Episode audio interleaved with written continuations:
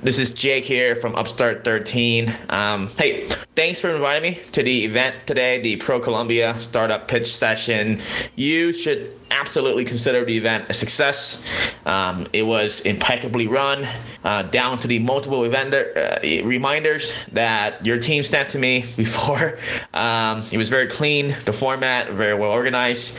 You know, being on, on the call itself, I completely forgot that we're in the midst of a global pandemic. I mean, holy smokes, I'm, I'm so impressed by the caliber of the startups. Just on the fundamentals alone, I think they're worth the hard look uh, for any investors right? I mean, very creative business model. The founders are very astute and they came extremely prepared. But you know what really blew me away was just the energy and the passion that they uh, they brought today. I mean, it's exactly what we needed to see, especially in a time like this. People hustling, people getting out there, still trying to make the world a better place. And I think it's a reminder to us all in the capital market that we're gonna get through this and we're gonna do it. Um, you know, with the help of people like the Colombian startup on the call today. They're going to be the one that lead us through. So fantastic work. Um, turnout was also great. The investors were, also very engaged. Uh, a lot of great questions asked, and you know how you you managed to to uh, get 140 investors um, on a call during a, a, a pandemic is uh, is beyond me. So congratulations again on the event. Um, I'm extremely glad to be part of it, and I cannot wait for the next session. Thank you.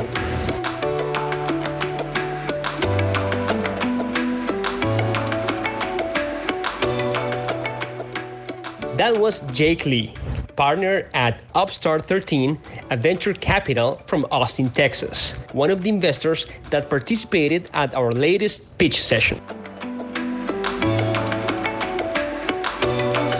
Welcome to Why Colombia, a podcast where you can find valuable and reliable information from the Colombian exports, international investment, international tourism, and country brand. Today, we're going to talk about the third edition of the ProColombia Pitch Sessions, a global virtual tool to keep active the promotion of investment attraction. The ProColombia pitch sessions is part of the strategies we are implementing to strengthen the attraction of foreign investment and promote the country's entrepreneurial ecosystem. For this virtual session, which is based on a Shark Tank format, ProColombia connected seven Colombian entrepreneurs from the 4.0 industry sector who have developed solutions for health, travel, and tourism and agribusiness segments. The Colombian entrepreneurs presented their projects to more than 150 investors from more than 20 countries, including the United States, United Arab Emirates, Egypt, Canada, Mexico, Israel, and Australia, among many others. Most US investors came to the global virtual event from the states of California, Florida, and Texas. Let's listen to some of their reactions.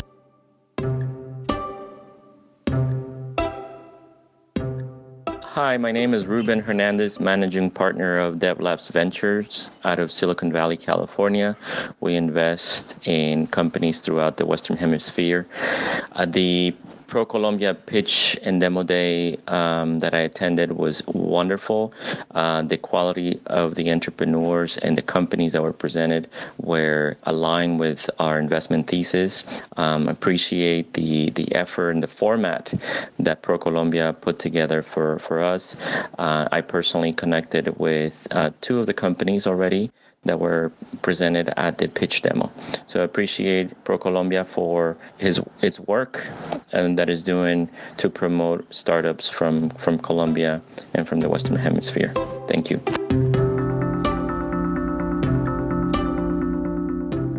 From an application that allows you to monitor food crops on mobile devices to a digital platform that connects travelers around the world with professional photographers, different technological developments made in Colombia had the opportunity to receive foreign investment to further boost its international reach. This initiative seeks to connect Colombian entrepreneurs and companies with foreign investors. We are using virtual tools to capture the interest of entrepreneurs around the world and keep active the international promotion of Colombia as an investment and business destination. Let's listen to another investor reaction after the event. Hi, my name is David Fonseca, Vice President for Velocity Texas in San Antonio. At Velocity, we focus in finding, helping, and investing in rapid growth companies that want to have access to the United States market. We currently bring deal flow from Brazil, Chile, Colombia, and Costa Rica.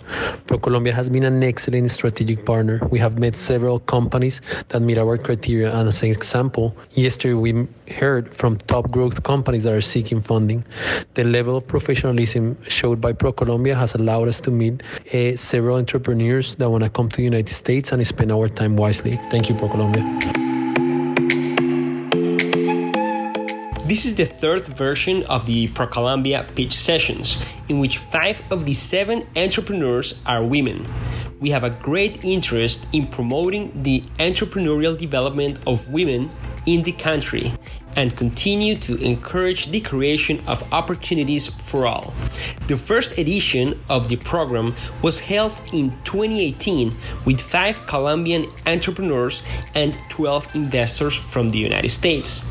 The second in uh, 2019 with the participation of six national startups and 28 investors from the United States, Canada, Mexico, and uh, Puerto Rico. As a result of the first two sessions, investment opportunities of approximately 2.3 million US dollars were closed. For this third version, the growth was exponential, more than 150 investors connected worldwide.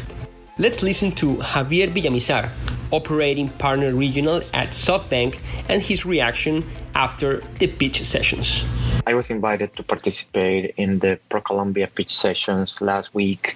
I was extremely excited to be part of a diverse panel of 20 plus international investors from around the world that had this opportunity to listen to a very well structured event with pitches in English uh, in a virtual setting with the same quality that I have seen in other international startup competitions.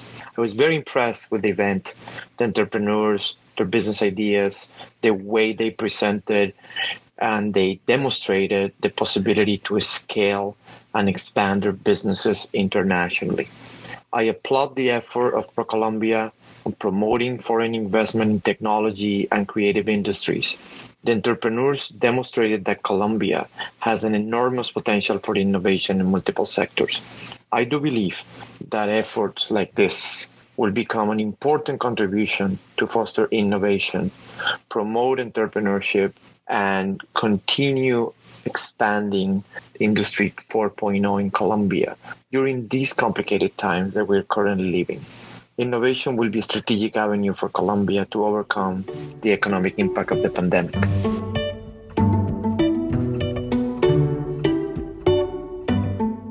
Ricardo Sangion, Vice President of Growth Accelerator for the Americas at the Venture City, also said Congratulations for the demo day from last week. It's great to always have ProColombia supporting the startup ecosystem and helping us out.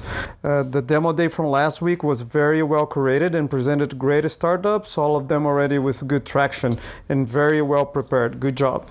The seven entrepreneurs that participated were Pamela Richter, co founder of B2Chat, a web platform that brings together different channels of instant messaging. With this tool, companies achieve greater control over the conversations that are generated in different channels like Facebook, live chat, WhatsApp, allowing monitoring and traceability.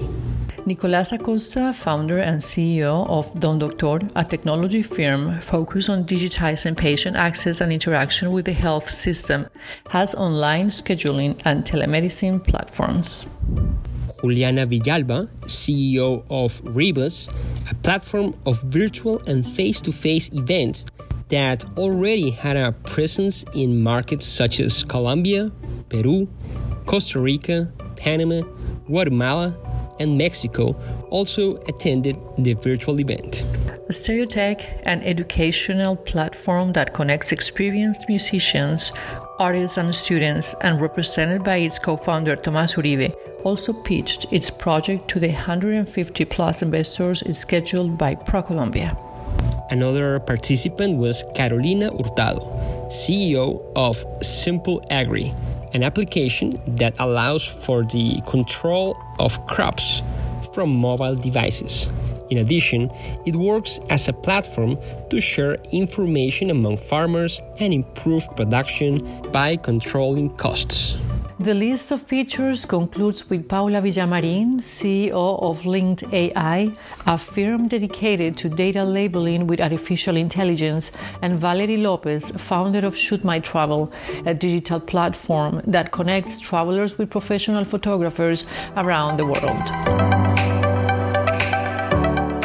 Among the selection criteria to participate in these sessions, the entrepreneurs had to comply with parameters such as being companies with technology based products or services, having achieved national and international recognition, having 100% bilingual representatives, as well as demonstrating the scalability and success of the business under these premises and uh, with the opportunity to attract capital injection for their growth and international expansion the entrepreneurs classified in an uh, internal committee of ProColombia to participate in these uh, meetings. The success of the global virtual event generated more good news for the entrepreneurial ecosystem.